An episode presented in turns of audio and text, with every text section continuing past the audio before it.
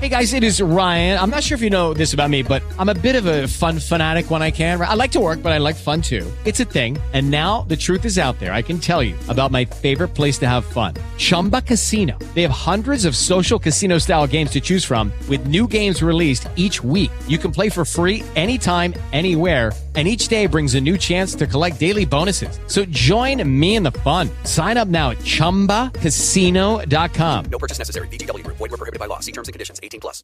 With the Lucky Land slots, you can get lucky just about anywhere.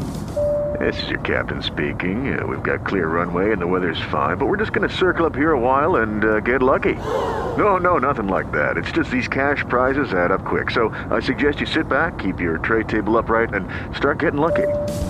Play for free at LuckyLandSlots.com. Are you feeling lucky? No purchase necessary. Void where prohibited by law. 18 plus terms and conditions apply. See website for details.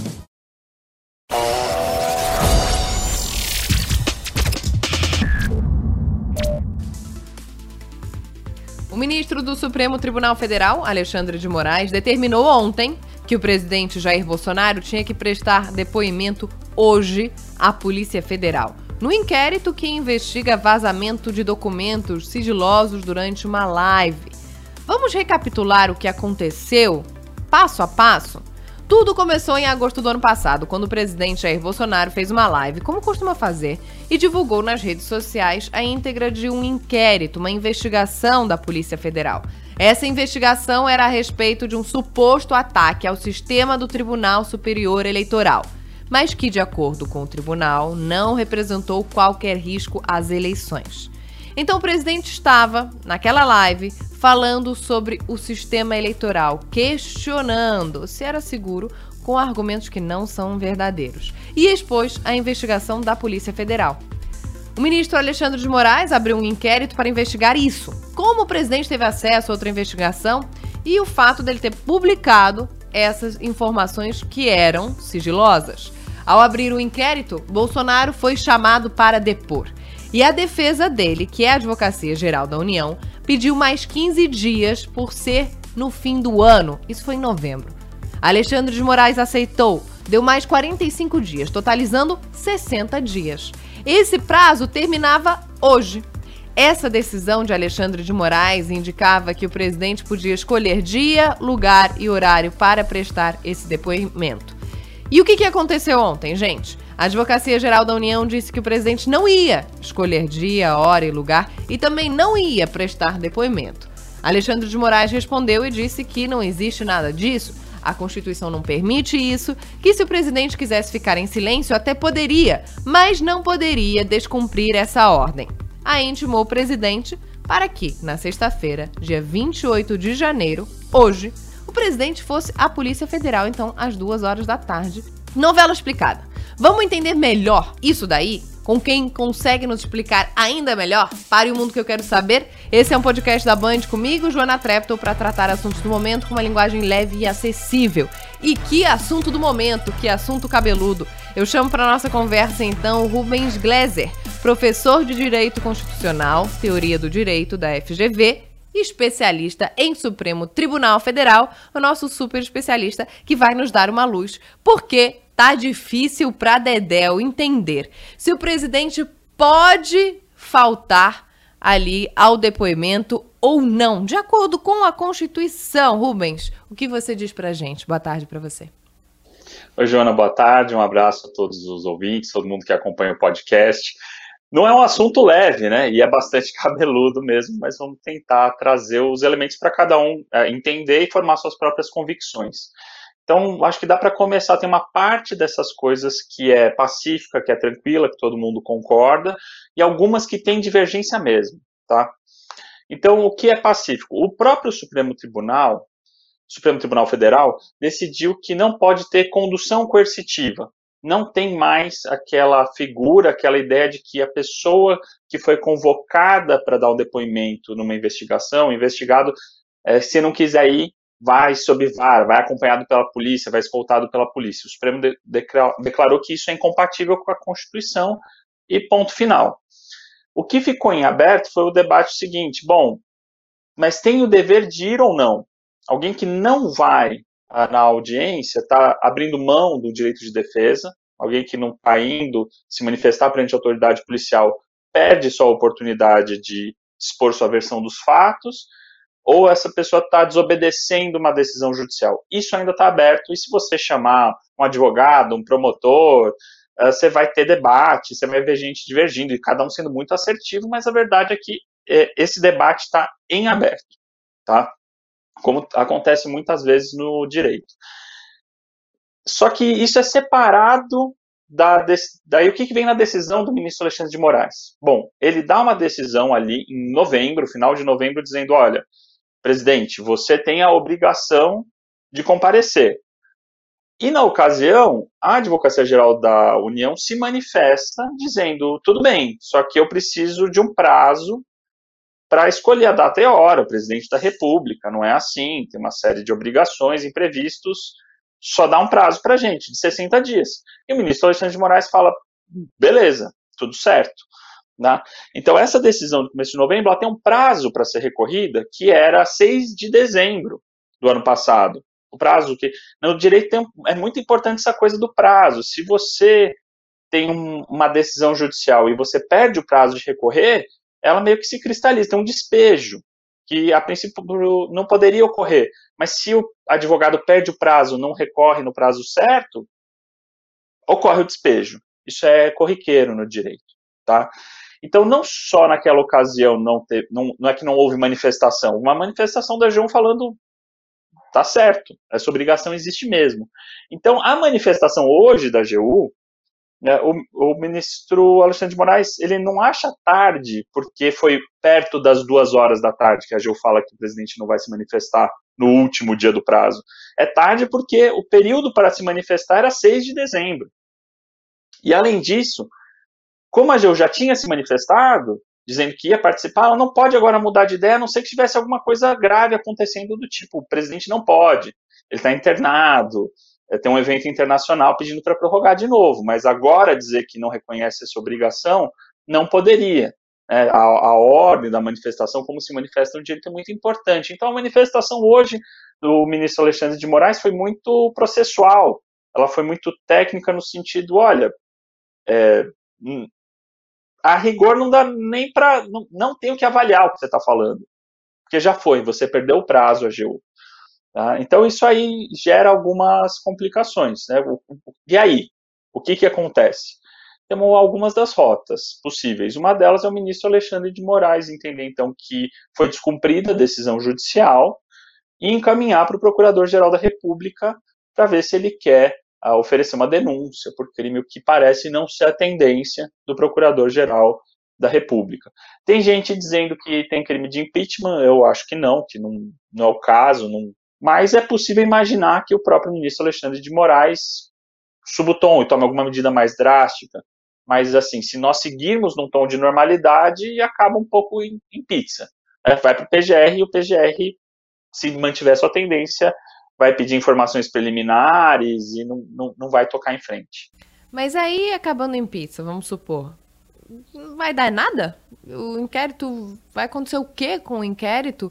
Porque a gente sabe que o presidente Jair Bolsonaro descumpre algumas medidas e algumas que são obrigatórias, de fato, enfim. Se descumprir isso, ele não podendo ser levado, obrigado a ir prestar depoimento, não vai e o inquérito acaba porque ele é peça fundamental. Tem isso, né? Você explica pra gente, professor, por favor? O fato dele ser uma peça fundamental aí no inquérito faz com que ele tenha que prestar o depoimento e tenha que estar lá, né? Tenha que participar disso. Você vai achar posições para os dois lados. Gente falando que não, é uma faculdade dele e outros não. Mas acho que a sua pergunta é, bom, mas e aí, é uma pizza acabou, né? É, e é mais ou menos isso o que todo mundo tem que entender é que a condição do presidente da República, qualquer um que esteja ocupando, é que enquanto estiver no cargo, só pode ser é, investigado por crimes realizados por suas funções e sendo é, e processado por esses crimes e que uma figura só pode fazer isso, que é o Procurador-Geral da República. Então, são dois cenários. Se o Bolsonaro é, bebe e atropela alguém andando de moto à noite em Brasília, ele não pode ser processado por esse crime durante o mandato. A Constituição não deixa. Não quer dizer que não vai ser processado nunca, pode ser processado ao final do mandato. É, e acontece a mesma coisa ao final do mandato sobre quem pode processar. Sai da mão do Procurador-Geral da República e o promotor de justiça toma as decisões com um juiz de primeira instância. Então, muitos dos ouvintes do podcast vão se lembrar o que aconteceu com o ex-presidente Michel Temer, que foi sendo investigado durante seu mandato por aquele escândalo de corrupção dos portos. Durante o mandato nada andava. Assim que ele sai da presidência, ele sofre uma decisão de, de prisão uh, temporária, no caso que foi rapidamente revogada, mas ele pode ser preso pelo juiz Bretas, do Rio de Janeiro.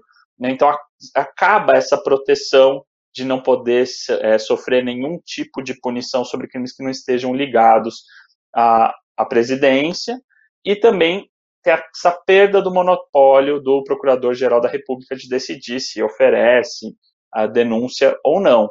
Mas nesse arranjo que nós temos hoje, é, é super importante a figura do Procurador-Geral da República. Se o presidente da República opta por nomear alguém que é extremamente simpático à sua causa, ou tem como tendência não oferecer denúncia, não seguir as investigações, ele fica blindado nessa esfera penal. E é uma falha do nosso sistema gigantesco. O que nós tivemos uh, de 2002 em diante, durante o governo Lula e Dilma 1 e 2, respectivamente, se respeitava a ordem de votação da lista da, dos eleitos no Ministério Público. Então não importava se era alinhado ao governo ou não, e isso gerava uma certa uh, um, um, controle institucional importante, e o Ministério Público se fortaleceu muito durante esse período. No governo Michel Temer tem uma ruptura com isso, se indica a, a segunda colocada da lista, se ignora a, a votação, mas se indica alguém da lista, pelo menos, e no governo Bolsonaro se indica alguém que está completamente fora da lista. Então a Procuradoria-Geral da República perde uh, esse papel de proeminência no controle do presidente da República e não existe ninguém ocupando esse espaço institucional. Então, no âmbito penal, o presidente da República fica meio sem controle mesmo se o Procurador-Geral da República é simpático às suas ações ou não quer exercer um controle muito rigoroso. Mas a gente sabe que há uma briga aí entre o ministro e o presidente Jair Bolsonaro que não é de hoje. A gente está vendo aí uma politização dessa relação. O presidente Jair Bolsonaro está pendendo para um lado de birra. Não quero fazer, não vou e acabou. Olha, o tom, é, o, da conversa entre o Supremo Tribunal Federal e o presidente da República uh, mudaram ao longo desses anos. Acho que no primeiro ano, apesar de durante o período eleitoral, muitas das suas manifestações, Bolsonaro ser bastante agressivo em relação ao próprio STF e às instituições democráticas, uh, a primeira movimentação do tribunal, no geral, era de dar espaço e ver o que ia acontecer. Tá? Não foi durante o primeiro ano do governo Bolsonaro não foi exercido praticamente nenhum controle uh, sobre os atos do, governo ou sobre sua agenda política, no geral nada relevante, exceto com decisões uh, muito pontuais sobre o governo, tá? No segundo, e começa a ter a movimentação do inquérito das fake news, que está relacionado à base do governo, mas não afeta a governabilidade, a presidência em si, a princípio. No segundo ano do governo, você começa a ter uma série, em 2020, uma série de eventos que aumentam a tensão dessa relação e colocam o Supremo em uma situação de controle.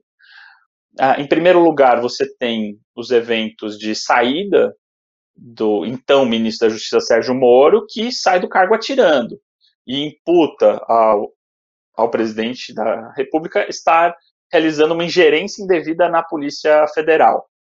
Né? Então, isso abre essa primeira crise, essa primeira dá força para essa linha de investigação. Se o presidente está é, nomeando a direção para proteger seus familiares, por exemplo, de investigação, ter acesso à informação para prejudicar seus opositores, uh, abrindo investigação para prejudicar seus opositores políticos e por aí vai. Né? Nessa época você tem aquela tensão, há um pedido para que o ministro Celso de Mello tenha acesso ao presidente ao, celular do presidente da República, é, e a mera cogitação desse pedido uh, fez o presidente cogitar de invadir e fechar o Supremo Tribunal Federal. Tem uma reportagem da Piauí grande, importante, né? Uh, foi, teve uma série de declarações públicas do presidente nesse sentido. Ele começa a participar cada vez de maneira mais aberta, ostensiva e explícita de manifestações na qual se pede o fechamento do Congresso, o fechamento do STF, a instalação do AI-5, gente próxima a ele, os filhos, a equipe econômica, a gente do governo começa a falar mais dessas, da hipótese de uma, de uma ação autoritária, e ao mesmo tempo o Supremo é chamado a reagir ao negacionismo pandêmico do governo. É, então você tem desde aquela abertura da reunião do, do, do, governo com os ministros que falam que tem várias pérolas ali, onde o ministro do meio ambiente fala em passar a boiada e fragilizar a regulação e proteção do meio ambiente, até o que se fala sobre interferência na Polícia Federal, e você começa a ter em outra ponta é, uma reação do Supremo Tribunal Federal que tira o país da crise sanitária no braço. Né? Ele habilita a competição entre governadores e presidente da República, salvando o equilíbrio federativo e permitindo que então haja vacinação, que haja campanha de distanciamento social e por aí vai. Né? Então você tem essa mudança de tom. E de lá para cá, a relação tensa e escala até o 7 de setembro, de 2021, onde o governo planeja uh, demonstrar uma força de capacidade de dar um golpe. Acho que é isso. Você tem vários momentos de tensão entre esses dois momentos. Existe questionamento uh, das urnas eletrônicas, tem uma série de mobilizações ali hostis à ordem democrática, mas o 7 de setembro foi a hora da, de colocar todas as cartas na mesa e a ver se havia uma massa crítica da população que endossaria uma tentativa golpista e também de verificar aonde estavam as Forças Armadas, se elas embarcariam numa aventura desse tipo.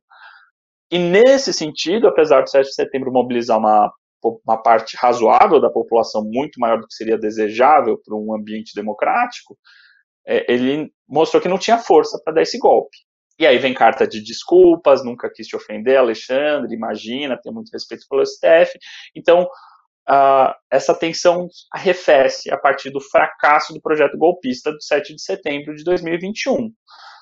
Só que os atos uh, contrários à ordem democrática continuam uh, acontecendo. O presidente continua reincidindo em, em falas e atos que são explicitamente contrários à ordem constitucional, à lei de impeachment e muitas vezes às obrigações legais. E o Supremo está posto como a principal agência de controle à presidência da República, especialmente porque uma coisa que a presidência fez nos últimos três anos foi minar a autoridade e independência das outras agências de controle, de investigação e controle, como tribunais de contas, Ministério Público e a própria Polícia Federal. Professor, muito obrigada pelos esclarecimentos e pela entrevista. Ficou bem mais fácil de entender. Muito obrigado, um grande prazer, um abraço a todos. Este foi o Pare o Mundo que eu quero saber, podcast da Band com a minha apresentação, Joana Trepto, produção de Carlos Castilho, edição de Larissa Zapata.